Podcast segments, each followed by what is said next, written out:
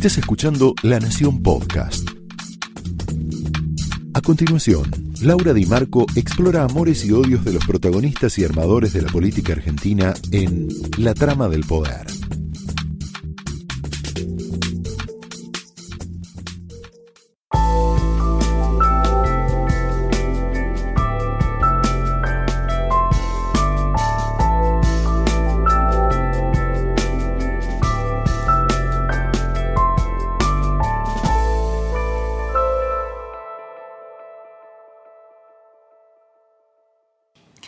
Hola, muy buenas noches, bienvenidos a la trama de hoy, en donde nos vamos a meter con un tema bisagra, un tema cultural que seguramente te está preocupando, te estás preguntando sobre eso. Tiene que ver con los movimientos de mujeres en el mundo, con mujeres y poder, vamos a hacer un link de mujeres y poder, pero te lo vamos a contar de una forma diferente, lo que queremos preguntarnos en esta trama es cómo este movimiento de mujeres que está cuestionando casi toda una cultura, desde la vida privada, el mundo en el trabajo, el mundo doméstico, el mundo de las relaciones interpersonales, cómo todo eso lo están viviendo los varones. Los varones con este, con, esta, con este movimiento de mujeres en Occidente, muchos de ellos se sienten enojados, otros están desconcertados, otros no entienden qué está pasando en esta seguidilla de denuncias de abusos, de abusos sexuales cometidos por varones, se sienten interpelados como si todos los varones fueran abusadores. Es un momento interesante para entender de qué se trata y para entenderlo en cifras. Te cuento primero algunas cifras de por qué, cuál es la raíz, la raíz injusta por la cual estos movimientos de mujeres tienen tanto éxito en Occidente y qué están demandando, qué están diciendo. En el mundo el 70% de los pobres son mujeres, es decir, la pobreza es femenina. Y acá no hablamos solamente de pobreza material, hablamos también de pobreza de tiempo. Si vemos los datos del INDEC en la Argentina, las mujeres emplean unas seis horas en promedio por día para el cuidado de los hijos, para el cuidado de los mayores, y para el cuidado de la casa. Es evidente que esas seis horas se las quita a su trabajo o a su proyecto profesional o personal o de un proyecto público fuera de la casa. Eso motivó a que la Cámara de Diputados hiciera una ley de paridad de género para en el área de la política específicamente, por ley las mujeres puedan ocupar la mitad, el 50% de los cargos electivos. Y esto tiene esta razón, esta raíz como las mujeres emplean unas seis horas de su tiempo en otro tipo de tareas y de algún modo están corriendo una carrera de manera desigual con respecto a los varones, es como si los varones hubieran, corrieran una carrera y los varones arrancaran 100 metros adelante, se diseñan o se piensan estas herramientas políticas para limar, para pulir estas injusticias culturales. Te puedo dar muchas otras más cifras de la inequidad, de esta falta de equilibrio en el mundo, no solo en la política, también eh, en las empresas, en distintas áreas de la economía.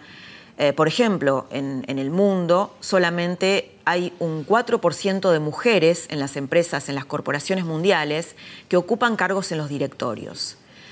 Y la contracara de esto, si vamos a la Argentina, hay muchas más mujeres que terminan la universidad y que terminan sus estudios terciarios y sin embargo obtienen puestos de menor jerarquía. Sigue habiendo una brecha salarial en la Argentina de un 27%. Es decir, parémonos acá.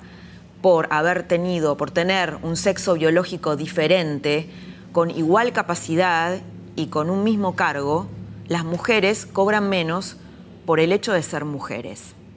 La contracara, o tal vez la cara más extrema de esta inequidad o de esta serie de injusticias que se dan en el mundo político, en el mundo público, en el mundo doméstico, llega a su, a su extremo, a su cara más cruda, con los femicidios, las muertes de mujeres, los asesinatos de mujeres a manos de sus parejas, eh, que en la Argentina, eh, bueno, tiene cifras muy impresionantes. Eh, se considera, o las cifras que circulan, es que muere una mujer cada 30 horas a manos de su pareja y en lo que va del año, en 2019, hay 40 chicos que quedaron huérfanos por femicidios. Esta, esta es la cara extrema de lo que estamos hablando.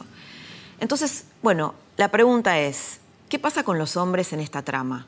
Para hablarnos de esto vamos a tener esta noche una entrevista imperdible con Sergio Sinay, es un escritor y un investigador de vínculos humanos, que nos cuenta qué les está pasando a los hombres, cuántos grupos de hombres, cuántas reacciones masculinas hay frente, frente a estos movimientos de mujeres y, y cómo es esto de construir otra masculinidad. ¿Qué significa ser hombre hoy? Esta es tal vez la pregunta que muchos varones están haciendo. ¿Cómo ser hombre hoy? ¿Cómo se construye una nueva masculinidad? ¿Cómo pararse frente a esto que está pasando? Bueno, para, para esto lo convocamos eh, como protagonista de esta trama a Sergio Sinay, con el que tuvimos una entrevista, una charla imperdible, da un montón de conceptos novedosos con los que te vas a quedar pensando. Y la segunda protagonista es Silvia Fesquet, la otra señora fuerte de Clarín, porque Silvia Fesquet es la editora jefa del diario Clarín y es una pionera a, eh, en integrar mesas de varones donde se deciden cosas importantes, por ejemplo, la tapa de Clarín de todos los días. Eh, Silvia tiene un manual, un know-how eh, propio por el cual llegó a ese lugar de poder sola y hace unas reflexiones muy, muy interesantes de esta nueva etapa de empoderamiento de mujeres, porque tiene un largo camino recorrido eh, en, esta, en este sentido. Quédate a ver la trama de hoy que arranca de esta manera.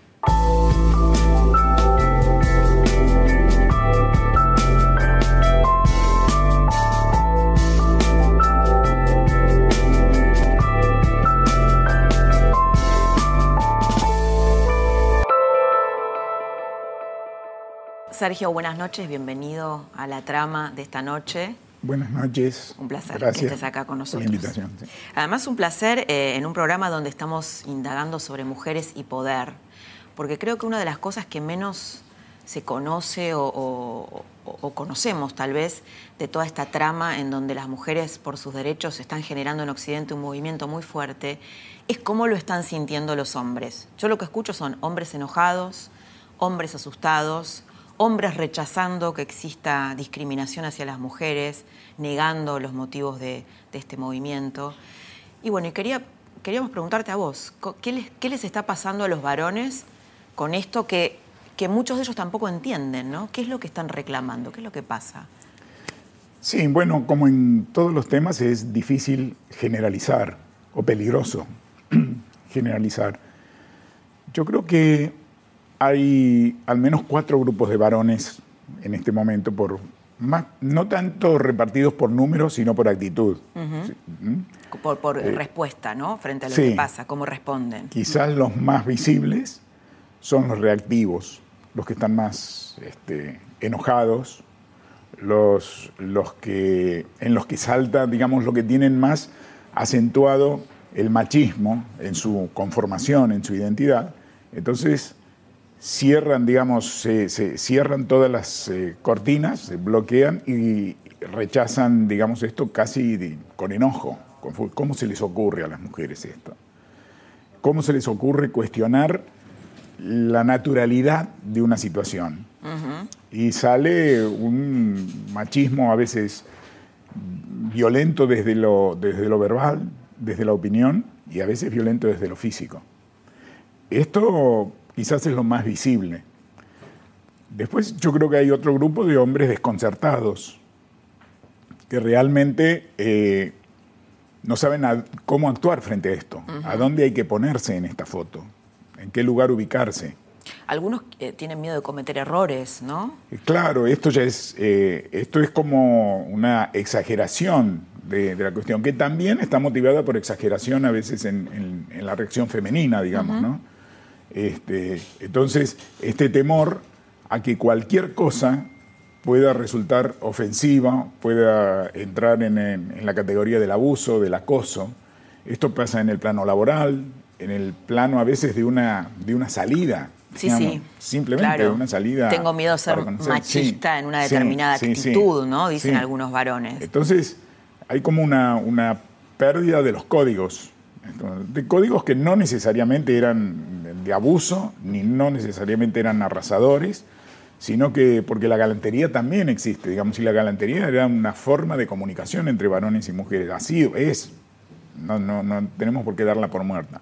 Bueno, hay cierto feminismo, vos sabés, Sergio, radicalizado que también que cuestiona ese, no sé, que un varón te abra la puerta en un restaurante y pases vos antes, o que te abra la puerta del auto. Hay también, ¿no? Un feminismo radicalizado. Yo, yo, creo que eso, digamos, en, a ver, en beneficio del feminismo, que realmente está procurando que haya equidad y que, realmente las cosas cambien para un mejor encuentro de varones y mujeres y, en defensa de ese feminismo, habría que decir que este otro feminismo que vos mencionás, yo, yo en realidad prefiero llamarlo embrismo, que sería como eh, la otra cara de la moneda del machismo. Si para el machista o para el machismo, eh, digamos, eh, la tasa la ponen los, los valores, entre comillas, masculinos, Aquí la tasa la pondrían lo, femenino, digamos, ¿no? Y todo lo demás es descartable, o es el enemigo, o es lo otro, o es desvalorizado. Eso no ayuda. La verdad que no ayuda porque ahí es donde muchos varones perciben eh, un aire de revancha. Y la verdad que el desequilibrio que ha habido en las relaciones entre varones y mujeres, sobre todo en los ámbitos públicos, en, y en, las grandes áreas donde se decide la vida de la sociedad, política, economía, deporte, ciencia, cultura también, donde evidentemente estos han, sido cotos masculinos que se han manejado siempre desde los códigos y desde el poder y la jerarquía de los varones. Esto no se resuelve con que ahora mantener ese mismo funcionamiento, pero con las mujeres al mando. Estabas hablando de los grupos que después nos desviamos, ¿no? Hablabaste de los varones reactivos, los enojados. Eh, los desconcertados. Los desconcertados. Eh, los culposos. Hay varones que de pronto dicen, sí, la verdad que esto es así, siempre hemos sometido a las mujeres, las hemos explotado, les hemos puesto un techo de cristal. Y la verdad es que eso tampoco ayuda, porque no lo hemos hecho todos los varones. No han sido, estos varones sienten culpa por, eh, por acciones que no han cometido, que no han realizado, y además sienten una culpa que también se extiende a generaciones anteriores cuando ellos no estaban presentes y cuando nada podían haber hecho para cambiarlo. Si hacemos una analogía entre lo que fue la población afroamericana, ¿no? No sé, hace poco mm. vimos Green Book de lo que era esa discriminación de la población negra en los años 60 en Estados mm. Unidos. ¿No hay de algún modo también una responsabilidad de, la gente blanca, digamos, más allá de que no hayan sido todos los que discriminaron a los afroamericanos? ¿No hay una cierta responsabilidad de, la raza blanca, digamos, por, por ese sometimiento? Mira, yo creo que las sociedades son como peceras. Una sociedad es una pecera. Y el único que no ve el agua, esto decía McLuhan, Marshall McLuhan, gran comunicólogo canadiense, decía, el único que no ve el agua es el pez, porque para el pez el agua es su naturaleza, vive. ¿Quién puede notar el agua? ¿Quién puede notar si ese agua está sucia o contaminada, por ejemplo? El que está fuera de la pecera. Entonces nosotros podríamos decir eso de la población blanca este, norteamericana porque no hemos sido blancos norteamericanos este, de muchas generaciones de pronto algún pez, por X razones, este, toma conciencia de que en realidad la pecera no lo es todo y que lo que él está respirando no es todo, y entonces puede, puede verse, digamos, desde afuera de la pecera. Pero para eso tienen que ocurrir, ocurrir cosas, como lo que está ocurriendo ahora con los movimientos del Me Too y todos estos movimientos, digamos. Yo incluso lo veo también en mamás de varones, ¿no? Que sienten que les están atacando a sus hijos. Sí. ¿No? Sí, sí. A veces no se preguntan si, ellos, si ellas no han sido educadoras machistas también, porque el machismo a veces se educa, se, se transmite de maneras que disimuladas, de maneras que pueden parecer amorosas, y también con la participación de las madres. En, eh, esto por ausencia muchas veces de, de, los padres en la transmisión de modelos de varones que sean diferentes de lo que el machismo propone. Por ejemplo, vos ves mujeres que se han ocupado centralmente de la casa y del hogar, eh, y tuvieron hijos que ahora tienen parejas donde eso se comparte, ¿no? Se comparte la crianza de los hijos o el hacer la comida, y estas mujeres suegras ven mal o críticamente este, rol que tiene este, eh, su hijo como un rol más femenino, pero en el mal sentido, ¿no? En un sentido pero negativo. si estas madres han tenido hijas, es muy probable que durante la, crianza de hijos e hijas,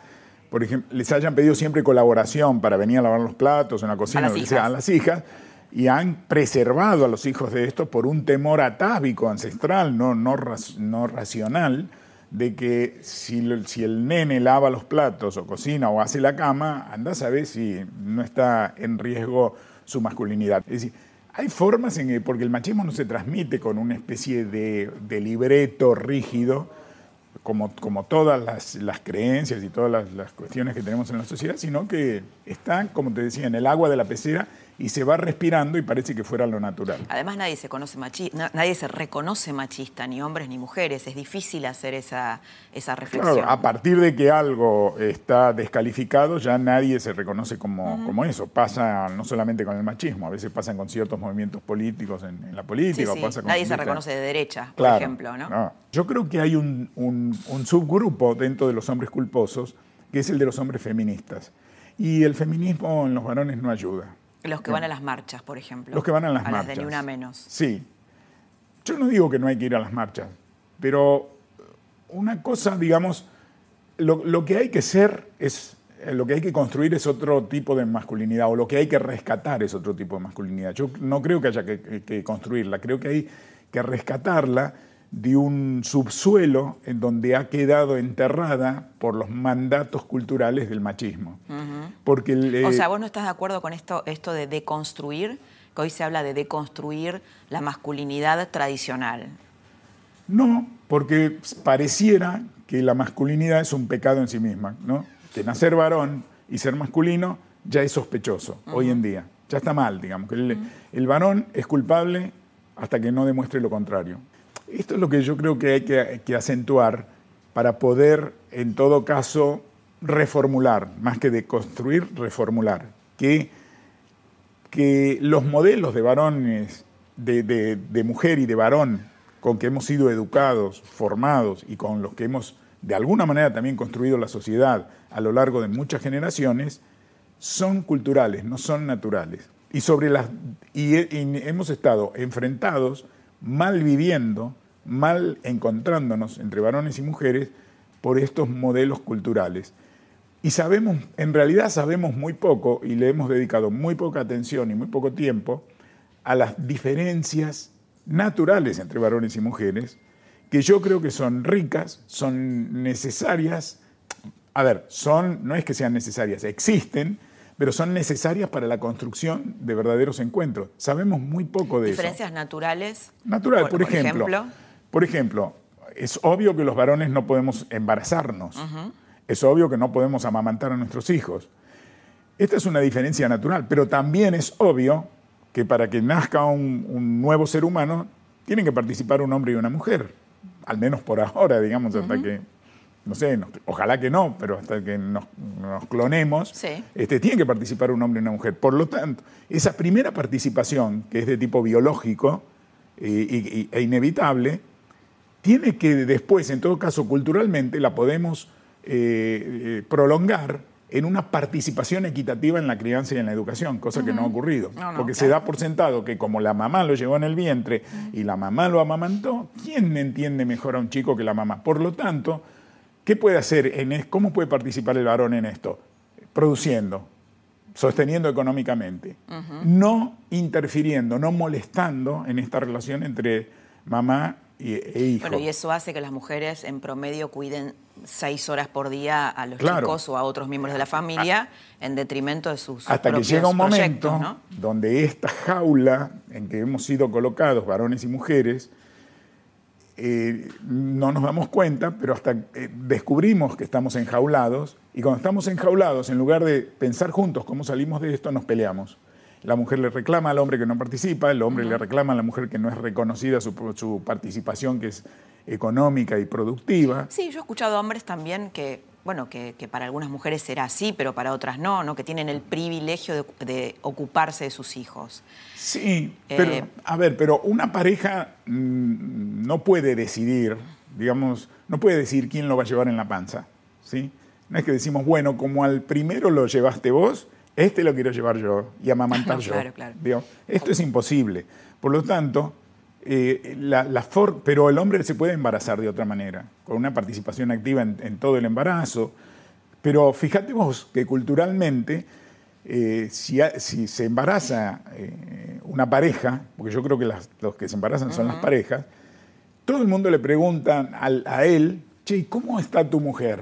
¿Cómo lo vas llevando? Nadie le pregunta cómo lo vas llevando es vos. Cierto. ¿Cómo te estás sintiendo? ¿Tenés algún temor, alguna esperanza? Este, ¿Cómo te lo imaginás? Siempre la, pregunta es por ella. Sí, de todas maneras también me da la sensación que por justamente por haber sido cercenados, mutilados emocionalmente los hombres, tampoco saben muy bien muchas veces qué sienten y qué les pasa. A los hombres se les negó una amplia gama de emociones como peligrosas para la masculinidad, por lo tanto no había que conectarse con eso. Y por eso se enferman más. Y sí, claro. Y hay una sola emoción, eh, eh, digamos, permitida para los varones, que no, es una, no sería una emoción este, peligrosa para la masculinidad, que es la bronca. Un varón furioso es, un, es masculino. ¿sí? Entonces, miedo, duda, vergüenza, toda una serie angustia. de angustia, este, duda, ¿En qué se convierten? En enojo. Aparecen como enojo, como un enojo que además aísla y aleja y produce miedo en nosotros. Ahora, a las mujeres les fue negada una amplia gama de emociones por el otro lado. Justamente enojarse, enojarse así visiblemente. Este, bueno, claro, porque además ahí hay una contradicción, ¿no? Te piden que tengas carácter, pero cuando vos te enojas te dicen, no, qué brava que es esta mujer. Sí, o tener, o, eh, tomar decisiones ser este, proactivas, tenían que ser pasivas y receptivas, los varones, los activos. Entonces, las mujeres han tenido que aprender. Yo, yo, yo creo que el que está en la jaula más chica o el que está en la jaula más oscura se sofoca antes y trata de salir de ahí antes. Como a los varones en esta, en esta repartición de espacios, es decir, es como si hubiera habido, digamos, una medianera dividiendo el mundo. De un lado de la medianera estuvo todo lo que es lo doméstico, lo íntimo, lo emocional, la crianza, la, educación y la nutrición. Eso las mujeres. Y del otro lado, del otro lado un amplio espacio, un escenario muy grande que incluye la política, la economía, todo lo que decide la vida de la sociedad. Esto es patrimonio de los varones. Ahora, por supuesto, el que tiene un espacio más grande retosa ahí, sobre todo si sabe que toda una serie de cuestiones están resueltas del otro lado de la medianera por, por, otros. Ahora, las mujeres escuchaban ruidos del otro lado de la medianera. Decían, parece que hay vida también. Y debe ser interesante. La están pasando bien. Están pasando bien. Entonces algunas se asomaron, miraron por arriba y dijeron, chicas, ¿por qué nosotras no podemos ir ahí? Paralelamente, esto fue una danza fallida, porque si hubiéramos bailado juntos, uno hubiera podido pasar al lado del otro al compás de una música común. Pero a los varones no empezamos a mirar por arriba la medianera qué pasaba adentro, porque decían lo que pasa adentro es cosa de ellas y en todo caso lo que nos concierne a nosotros de lo que pasa adentro ya está resuelto. Sí, además en, esto que vos contás, ¿no? en estos mundos paralelos por momentos, también existían sentimientos indecibles en la misma pareja en donde la mujer envidia la carrera pública que tiene ese varón, ¿no? Sí.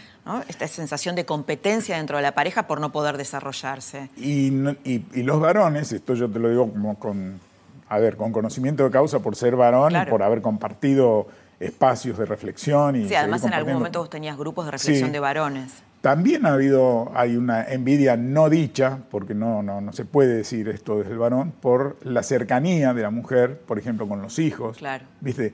Como el, mi hijo varón le contó a la mamá que tiene una novia o que le pasa esto y lo otro con los novios y no me cuenta a mí. Ahora, ¿por qué me lo va a contar a mí si yo no he abierto ese espacio de confidencia? Porque cómo los varones vamos a hablar de esto, ¿viste? De que nos enamoramos, dudamos, el amor. El amor es cuestión femenina. En, este, en esta repartición, digamos, este, en, esta, en esta repartición disfuncional de, los roles, las mujeres fueron designadas las administradoras emocionales de la pareja y los hombres los administradores económicos. Me parece que te faltó un, eh, un grupo, ¿no? ¿De hombres o no? Sí, los me faltó un grupo de los hombres. desconcertados, este, los culposos, los feministas. Sí, y después están los hombres que no se sienten culpables, que entienden, que han sido cercanos siempre a las mujeres, que no han tenido, este, que, no han dejado de ser hombres eh, en, el mejor sentido, digamos, que no han dejado de, vivir una masculinidad nutricia, una masculinidad este, abierta, una, una, masculinidad viril en el mejor sentido de la palabra, este, fertilizante, fundadora, y, y que mm, frente a esto, siguen viviendo como han vivido, digamos, acercándose sin temor a las mujeres y relacionándose con las mujeres. Esto es el, probablemente el grupo menos visible de todos, porque no necesita mostrarse a sí mismo, sino que lleva adelante una... Han, han estado cerca de sus hijos, este, los han visto crecer, los han acompañado a crecer, hijos e hijas. Este, de hecho, esos hombres hacen, por ejemplo, porque está estudiado, que varones que participan cercanamente y equitativamente, porque equitativamente en la crianza de los hijos, con una participación permanente y activa, hacen que, por ejemplo, hijas mujeres sean brillantes en matemática en el colegio y que sus hijos varones sean a veces los mejores en letras. Este, bueno, qué, qué, bueno cuando vos modelo, pones un nuevo equilibrio, ¿no? Porque también se trata de equilibrio. Exactamente. Y el equilibrio se logra, ¿no? Cuando el varón ayuda en la casa, por ejemplo. Eh, porque eh, no tiene que entrar como ayudante a los espacios domésticos y emocionales, tiene que entrar como coprotagonista. Del mismo modo que no es que el equilibrio se rompió cuando una mujer llega a CEO de una, de una empresa o a presidenta de una nación, porque eso lo único que hace es cuando eso se glorifica, lo único que se hace es reforzar el modelo, porque decir, viste, una es como aquel que dice yo tengo un amigo negro, por lo tanto no soy Llegó una mujer a tal lado. Claro. Entonces, no, es cuando, cuando las mujeres lleguen, igual que los hombres, naturalmente y sin tener que hacer de esto una bandera, de la llegada de cada, una mujer, de cada mujer una bandera, habremos este, restituido un equilibrio. Y cuando los hombres participen como coprotagonistas, en, cuando digamos el día que el, que el papá vista a su nene no sea criticado porque mira lo que le pusiste, no ves que cuando lo vestís vos lo vestís mal, porque ¿quién tiene el bienómetro de la vestimenta? ¿Y quién tiene el bienómetro de cómo se maneja un auto? Los claro, varones. Vos decís esto de que las mujeres quieren compartir, pero cuando el varón asume tareas ah, de las mujeres, lo chequea, lo controla, lo critica. Y, el, y después tenés a veces en las empresas o en, o en la política hombres que se dicen también que quieren compartir, pero cuando la mujer entra, también la critican. Claro, ¿no? Sí, La critican. Le dan el espacio para criticarla, para, para mostrar en todo caso que no, que no, está habilitada, que no, está habilitada todavía, que sin la guía del varón no va. Como la mujer en la casa dice, no, sin la guía de, de, ella no va. Entonces el papá se convierte en ayudante. Y acá la mujer, y en el espacio de los varones, la mujer se convierte en aspirante. Esto no rompe el, equilibrio, ni la grieta, ni ayuda a un mejor encuentro entre varones y mujeres. Sobre todo esto hay que trabajar y me parece que hoy en día hay mucha furia en el aire. ¿eh? Hay una mezcla de, emociones, furia, miedo, resentimiento. Porque hay un orden que se está rompiendo, ¿no? Hay un orden que se está rompiendo. Y me parece que muchos hombres también se preguntan, bueno, ¿cómo es ser hombre ahora? ¿No? Por ejemplo, muchos los eh, escuchás... Eh, quejándose tal vez con razones, ¿no? donde lo que ellos sienten es que la demanda es demasiada, la demanda de además tener desarrollo emocional, no saber comunicarme de una determinada manera o vincularme lo que vos estás diciendo, abrir ventanas emocionales con los hijos. ¿Cómo hago si no tengo recursos? No sé cómo hacerlo. Hay que aprender. Por esto, y estos son aprendizajes que los varones vamos a tener que hacer individualmente, porque yo creo yo, bueno, se habló mucho, sobre todo en principio de los 90, de la nueva masculinidad. Sí. Con, con, una, con un enorme optimismo y esperanza, que se venía un nuevo varón. ¿viste? y esto se reitera cada tanto. Eh, pensando que iba a haber una nueva masculinidad que equivalente a los movimientos feministas, pero en los varones. A mí me parece que la transformación de los varones va a ser, si se produce y cuando se produzca, va a ser distinta de la de las mujeres. Porque yo te decía antes, el que está más encerrado sale hacia la luz. Las mujeres han salido hacia la luz y han ido juntas, como cuando descubrieron que había algo más del otro lado de la medianera, salieron todas juntas hacia ahí, iban de lo, de lo pequeño y estrecho a lo amplio y luminoso. El camino que tenemos que hacer los varones de transformación es exactamente al revés, ir del espacio amplio y luminoso al espacio pequeño e íntimo, ese, ese lugar que nos ha sido negado, el de nuestra propia intimidad, emocionalidad, este, etc. Y este es un camino que no puede ser eh, masivo y colectivo, puede ser simultáneo entre muchos varones en la medida en que haya más malestar entre los varones por esta forma de vivir la masculinidad que es que nos hace morir antes que las mujeres intoxicados de, machismo. Entonces, Tal vez sería interesante hacerse preguntas, ¿no? Más que enojarse, preguntarse. Preguntarse, transformar y emprender camino que va a ser mucho más silencioso. No, yo, así como en un momento creí en la nueva masculinidad y trabajé en eso y escribí sobre eso. Es la eh, época en donde empezaste a armar grupos de varones. Sí, sí, los años, principios de los 90, mediados de los 90. Yo me he dado cuenta a lo largo del tiempo que esto no va a ocurrir así que lo que hay que estimular es el trabajo personal de cada varón en el lugar donde, donde, está y, que el cambio de los varones va a ser, en todo caso puede ser simultáneo, porque cada uno tiene que bajar a un aljibe y no a un aljibe no puede bajar una multitud, ¿viste? a un aljibe se baja de a uno. Lo que tenemos que conseguir es que haya muchos aljibes simultáneos a donde hay hombres bajando, es decir, a su propia interioridad, para después salir, sí, este, transformados. Porque somos diferentes justamente, entonces no se puede pedir que hagamos las cosas iguales. Y la diversidad entre varones y mujeres, yo creo que hay que explorarla, descubrir la riqueza de esa diversidad, más que tratar de anularla. Yo no estoy de acuerdo con el tema de la igualdad, yo pienso que hay que hablar de equidad, porque la igualdad muchas veces pone una, una, vara, pone una medida y todo el mundo tiene que medir lo mismo. Entonces tenés que serruchar al, alto y tenés que estirar al bajo para que todos midan lo mismo. Estoy pensando, Sergio, vos escribiste mucho sobre el amor, tenés muchos libros sobre el amor y exploraste mucho eh, ahí. Y eh, pienso, vos viste que las chicas en las marchas, de Ni Una Menos, las marchas feministas, las chicas sobre todo más jóvenes, están cuestionando las creencias, el universo del amor romántico. Entonces, por ejemplo, mm. se llevan termos de mate que dicen yo soy la mujer de mi vida versus yo soy la mujer de tu vida, de la de un varón. ¿Crees que esto puede cambiar la forma en que nos vinculamos? El amor romántico, como muchas otras este, fenómenos que se dan entre los seres humanos, tiene sus expresiones funcionales y disfuncionales. la, media, la idea de la media naranja es una expresión disfuncional, porque la verdad, eh, solamente decir que alguien es la mitad de una fruta ya está diciendo, en este caso, si usamos la fruta como metáfora, estamos diciendo que somos la mitad de una persona.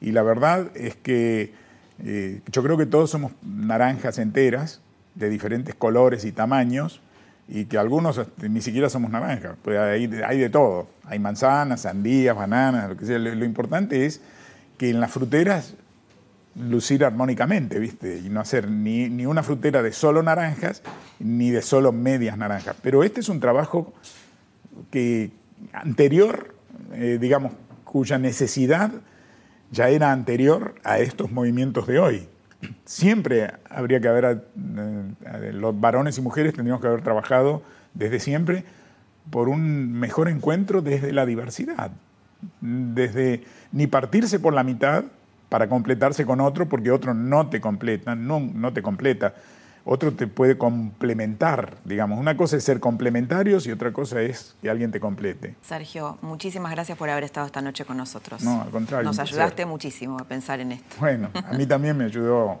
a decirlo en voz alta.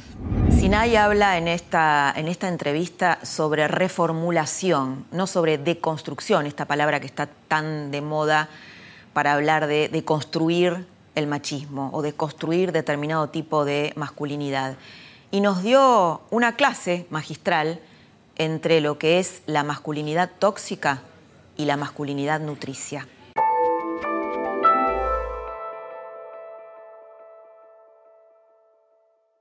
Hay mujeres que desde hace varias décadas vienen ocupando lugares de poder muy importantes. Es el caso de Silvia Fesquet, periodista, pionera en ocupar este tipo de lugares donde se toman decisiones importantes. Es la editora jefa de Clarín. Pero no solamente eso, sino que Silvia Fesqueta además es una activista en el tema género. Integra muchos grupos, instituciones y ONGs de lugares donde se habla sobre liderazgo femenino. Con ella hablamos sobre esta nueva etapa de empoderamiento femenino y este link entre mujeres y poder que te queremos mostrar esta noche. Silvia Fesquet, buenas noches, bienvenida a la trama y estamos, te, te, miraba y digo, estamos con la otra señora de Clarín, ¿no? bueno. Hace, bueno, unos años eh, con Silvia hicimos un libro, no juntas, sino Silvia era una de las protagonistas del libro y el título era La otra señora de Clarín. Es la editora jefa de Clarín y además una pionera de trabajar entre varones. Sí, sí, y además, bueno, ya que sacaste el tema del libro, una pionera voz en detectar un tema que, digamos, hoy está en la, luz, digamos, del debate público, que era, bueno, justamente, ¿no? El tema de la, historia de las mujeres abriéndose paso en un universo masculino.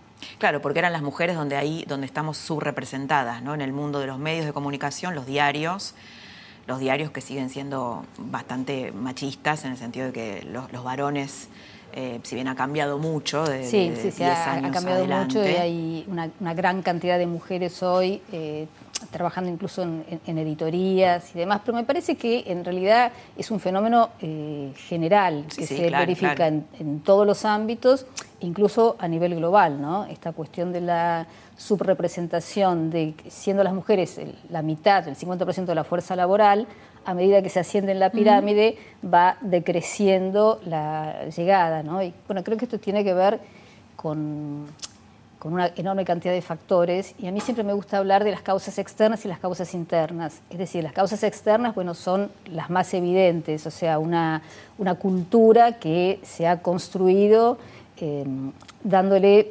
preeminencia al varón, o sea, dejando al varón en la esfera pública y a la mujer más relegada, digamos, al ámbito de lo privado, eh, con un esquema en el cual el proveedor económico es el varón y la mujer es la que se dedica a cuidar los hijos y a ocuparse de, lo doméstico, siendo la simplificación a, grandes, a muy grandes rasgos. Y eh, con un, digamos, paradigma en el cual el poder se considera un atributo masculino. O por lo menos el poder como lo conocemos, ¿no? O sea, no hay, no hay una, eh, claro, exactamente. una reformulación de qué es ser una mujer en el poder. Exactamente, esa es otra cuestión. Pero digamos, se supone que quienes eh, detentan el poder, quienes ocupan las posiciones de liderazgo, son los varones. Y había una cosa interesante que decía Sheryl Sandberg, que es la directora de operaciones de Facebook, hace unos años en el foro de Davos, decía, nosotros no educamos a las mujeres, a nuestras hijas, para que sean tan ambiciosas como nuestros hijos. De hecho, la palabra ambición por ahí ahora se está reformulando, pero ser una, mujer ambiciosa. Claro, en el, caso del hombre está bien, es un hombre de, carrera que quiere este, progresar, eh, quiere eh, crecer profesionalmente, y la mujer ambiciosa, es una, trepadora, exactamente. O sea, a grandes rasgos, estas son como las cuestiones culturales las causas, digamos, externas, ¿no? los famosos techos de cristal y demás. Y después están las causas internas, que tienen que ver un poco con esto, con el hecho de que a las mujeres nunca se nos educó para pensar, para desear, para imaginar, digamos, que el poder también puede ser un atributo eh, en nuestras carreras. Las mujeres tenemos derecho a la ambición, creo que es el, título de esta época. ¿no? Absolutamente, absolutamente. Y, digamos, una vez decirme con una amiga que las mujeres somos como nacidas para agradar, ¿no? que estamos eh, siempre pendientes de la mirada y las expectativas ajenas. Y a lo largo de la vida, digamos, se va verificando esto. Al principio, bueno, son tus padres, después tus maestros, los profesores, el novio, el marido, el jefe, el amante, o sea, hay un condicionamiento externo que muchas veces termina eh, como paralizándonos. Y es esto que suele decirse que es cierto. Tenés que, caer bien, ¿no? Ser la buena chica. Te han entrenado para ser una buena chica. Tenés que ser la buena chica eh, y además tenés que demostrar el doble o el triple de lo que tiene que demostrar un varón. Y la verdad es que hay varones que tampoco ambicionan el poder o, un cargo o un, un lugar, digamos, de autoridad. Y también es una carga para ellos cuando tienen que desempeñarlo, porque se da mm, como por, sentado que el hombre está preparado para eso y que la mujer no. Em, nos resulta eh, difícil por ahí apartarnos de este lugar eh, en el cual vamos a ser queridas y aceptadas, porque, mm, por supuesto, tener alguna posición de poder implica también cosas antipáticas, como poner los límites, decir a veces más no que sí. Claro, esto es lo que te iba, que recuerdo que hemos tenido alguna charla sobre esto, ¿no? Cuando vos ejerces el poder, sos jefa, por ejemplo, o liderás un equipo, que por ahí está más en sintonía con esta época, liderar un equipo, vas a tomar decisiones y va a haber una parte que no va a estar de acuerdo con vos y te va a criticar. Y entonces, bueno, eso va en contra de una buena chica, porque una buena chica no recibe críticas ni este, ni, insultos por lo bajo, ¿no? Exactamente, a las mujeres nos cuesta mucho eso y eh, yo seguramente también lo, hablé con vos, esto de la, figura como de la bicicleta fija, que vos ves mujeres que vienen eh, haciendo, digamos, una, evolución de su carrera eh, muy, muy, muy pareja, muy interesante, y dices, bueno, la consecución natural es saltar, digamos, a tener un cargo y de repente de haber formado parte de un equipo, bueno, pasar a liderarlo y me ha pasado de mujeres que me decían, por favor, no me asciendas. Y ¿viste? es como muy raro e, esta, esta, esta expresión. Y lo que les pasaba era esto, temían, digamos, esto, dejar de ser eh, queridas y aceptadas por el grupo, porque además el lugar de poder, digamos, te, te expone de otra manera, eh, cuando tenés que tomar decisiones, bueno, sabés que podés eh, acertar o podés equivocarte, eh, y la equivocación, digamos, forma parte eh, de, la, condición humana, ¿no? y el fracaso es una cosa que incluso, por ejemplo, en otros países está como muy bien visto, o sea, se sospecha más del que no fracasó que del que lo ha tenido. Pero, otra vez, el miedo al juicio, al juicio ajeno, ¿no? Al de repente tener. Es más fuerte en las mujeres que en los varones, ¿no? ¿Crees? Yo creo que, por supuesto que, viste, a veces las generalizaciones son siempre injustas, pero eh, te diría que sí por esto, ¿no? Por esta manera en que las mujeres eh, hemos sido criadas. Eh, tratando de satisfacer siempre las expectativas ajenas, ¿no? Esto, ¿qué se espera de nosotras? ¿qué, ¿Qué querrán de mí? ¿Cómo me van a juzgar? ¿Qué van a decir? Hay una cosa interesante que hablan, digamos, los especialistas, que es la, brecha de confianza, la confidence gap.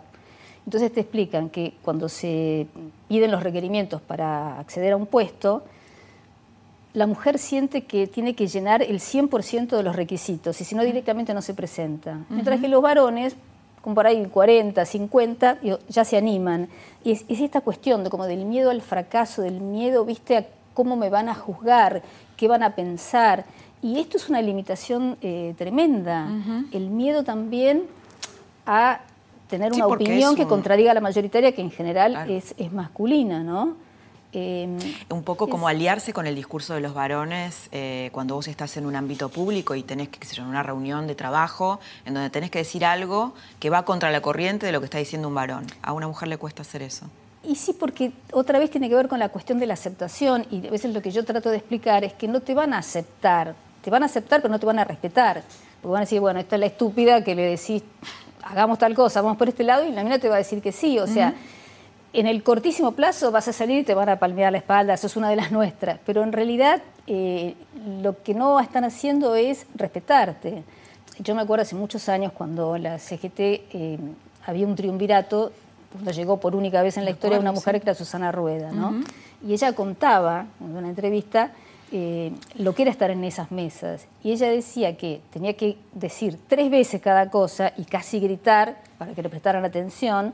Y que otra cosa que pasaba es que se daba cuenta de que ella hacía una sugerencia, ni la escuchaban. Cinco minutos después, uno de los hombres repetía exactamente lo mismo que ella había dicho y lo aplaudían. Claro, exacto era como una especie de reflejo, digamos, de lo que suele pasar mayoritariamente. Por eso digo, bueno, hay que Porque también la palabra de las mujeres eh, vale menos que la de los varones, ¿no? Lo dice una mujer, depende en qué ámbito también, ¿no? Por supuesto. En los ámbitos más duros, por ahí, no sé, si sos psicóloga, donde hay muchas psicólogas y tiene que ver con un trabajo emocional, tal vez la palabra de una mujer eh, vale igual que la de un hombre, ¿no? Pero en otras profesiones, en la nuestra, por ejemplo, depende a qué áreas te dediques, bueno, es más difícil eso. Sí, sí, hay como una segmentación también de, las, de las áreas, este, como de los intereses que debería cubrir una mujer. Eh, o sea, son muchos años de, de, regirnos por unos parámetros, digamos, que, yo creo que han tenido costos no solo para las mujeres, sino también para los hombres. ¿no?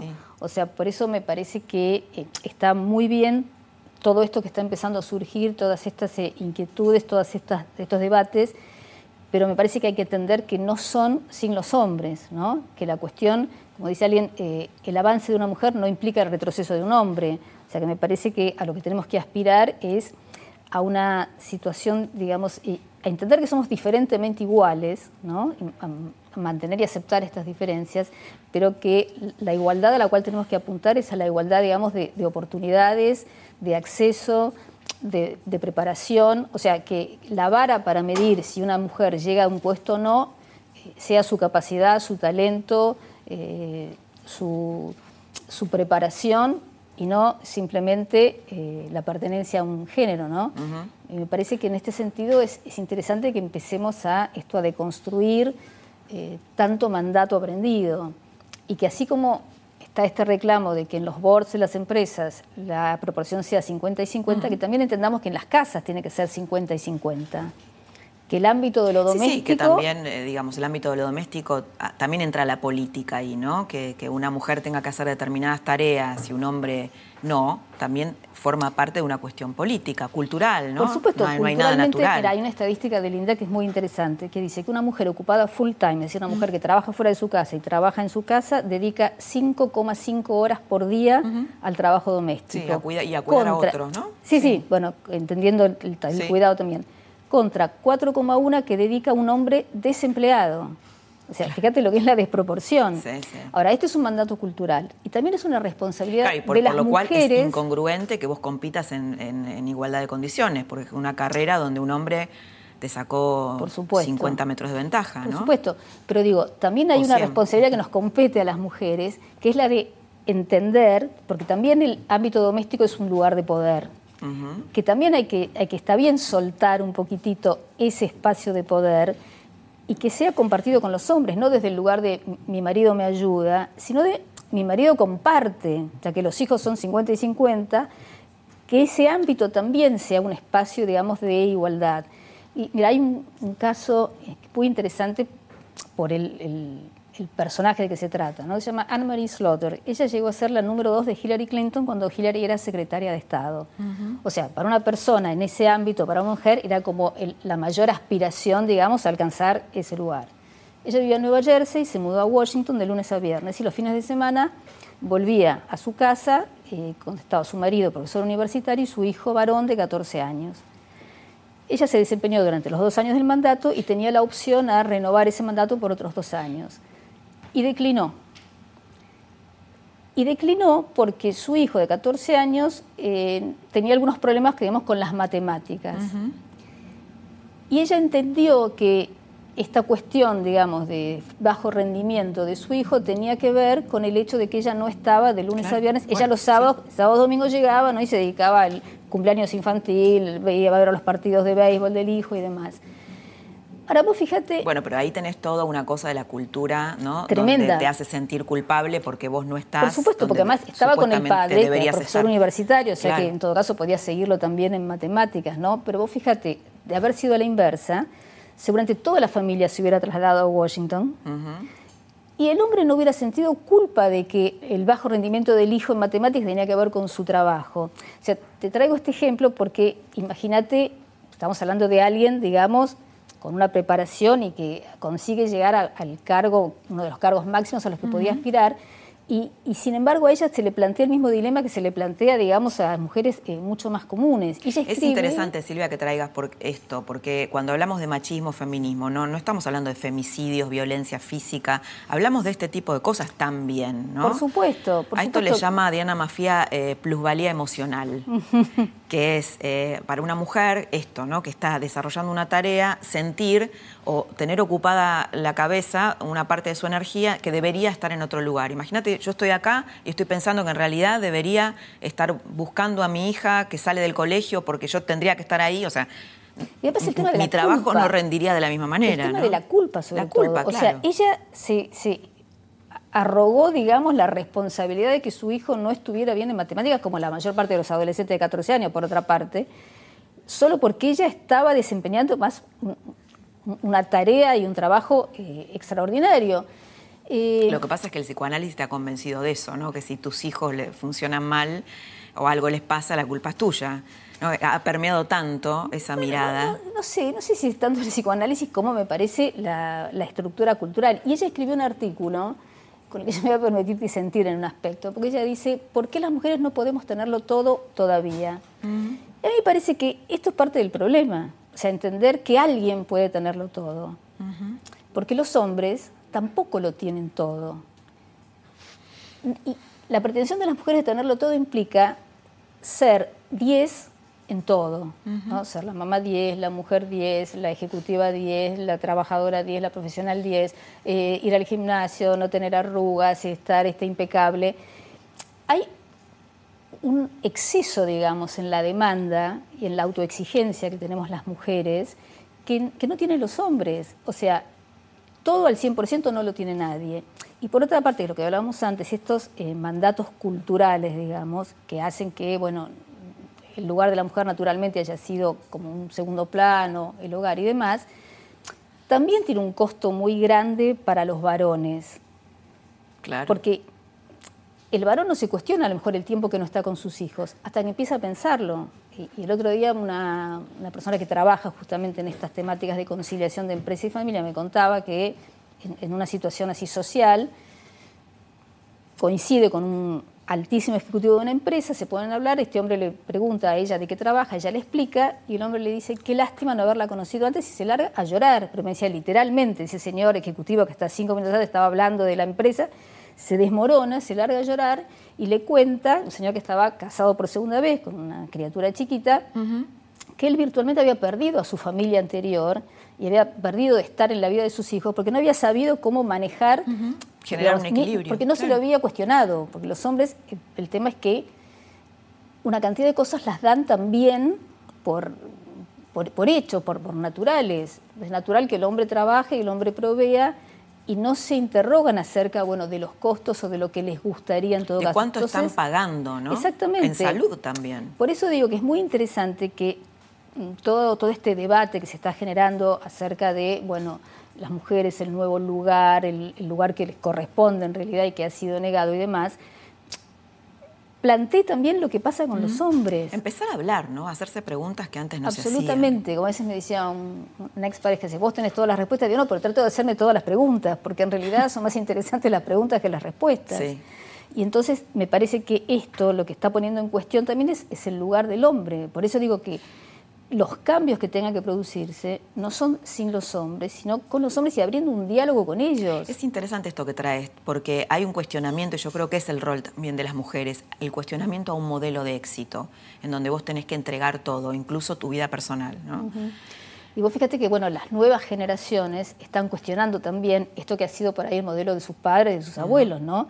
Eh, ellos dicen, yo no quiero, una, han visto en general a padres o abuelos dedicarse como full time, digamos, Al, trabajo, a la carrera, cosas que uno hace de todas maneras con placer, pero ellos están buscando como un, nuevo paradigma también, ¿no? que equilibre mejor la, vida personal que va más allá de la familia y los hijos, ¿no? Esto, el desarrollo por ahí de sus propios intereses, eh, frente a un modelo, digamos, en el cual bueno, la profesión, el trabajo, la carrera estaban como en un lugar eh, más central. ¿Cómo estás viendo, Silvia, el Me Too, toda esta, esta avalancha de denuncias por acoso, por abuso, que del otro lado también los hombres en esto que estamos haciendo, en esta trama de también invitar a los hombres a, bueno, a ver cómo se sienten, cómo lo están viviendo, muchos hombres lo viven muy mal, ¿no? Sienten que, bueno, que los estamos acusando a todos de abusadores, de acosadores. Y además no encuentran bien el lugar donde, donde pararse, ¿no? me, han, contado este, adolescentes, varones, que de repente en un colectivo se vacía un asiento y se dan vuelta y miran a una chica que tienen sentada al lado para pasarle y que la chica lo, saca, pero totalmente. Vos que te crees que soy menos que, vos, que yo estoy casada, que soy Exacto. Bueno, a ver, ¿qué me parece? Por un lado me parece muy bien, por supuesto, que se empiece a hablar y se empiecen a cuestionar conductas que de repente estaban naturalizadas también por las mujeres, porque tiene que ver con lo que estábamos hablando antes, porque había eh, una educación, digamos, unos patrones de comportamiento y de conducta que daban como para aceptado que ciertas bromas se podían hacer, que ciertas conductas, ciertas actitudes estaban bien vistas y demás. Me parece bien que esto se empiece a poner en cuestionamiento. es un momento eh, como bisagra, me parece, ¿no? de, mucho cambio, donde estamos esto, empezando a cuestionar cosas que se daban absolutamente eh, por hecho y por naturalizadas, esto que decíamos, bueno, el micromachismo, ¿no? esto del sexismo sutil, estas pequeñas conductas en la vida diaria y en todos los ámbitos que ahora empiezan a mirarse, digamos, bajo otra luz, ¿no? Y me parece que es interesante lo que vaya a surgir de esto, que insisto, no es excluyendo a los hombres, sino al contrario, incorporándolos, ¿no? invitándolos. Para que invitándolos, porque yo tengo la impresión, exactamente, de que muchas veces las mujeres con este discurso crían a sus hijos y a sus hijas de una manera diferente. Siguen repitiendo de puertas adentro de sus casas, sin tener quizás noción de, de que lo están haciendo, los mismos parámetros con que hemos sido criados nosotros, ¿no? Esta cuestión de que bueno, hay como una división de tareas implícita y son esta es la bueno la frase de Sandberg, ¿no? No creamos a los criamos a nuestros hijos con las mismas ambiciones que nuestros hijos. Mm. Cosas como para estar atentos, digamos, en el, aún en el ámbito doméstico, que es donde podemos actuar de manera más, más directa, ¿no? Silvia, muchas gracias por haber estado esta noche y muchas gracias por tus ideas. No, por favor, muchas gracias a vos. Un placer. Sergio Sinai lo escuchaste recomendando a los hombres que se hagan preguntas. En vez de enojarse, que se hagan preguntas. Y Silvia Fesquet invita a los varones a participar de este cambio, para también liberarlos de un estereotipo que les acorta la expectativa de vida, les genera menor calidad de vida, menor disfrute. Es un cambio que en realidad si nos comprometemos y si nos hacemos preguntas, nos puede beneficiar a todos. Hasta aquí, Mujeres y Poder. Te invito la próxima semana para seguir desandando otra trama del poder.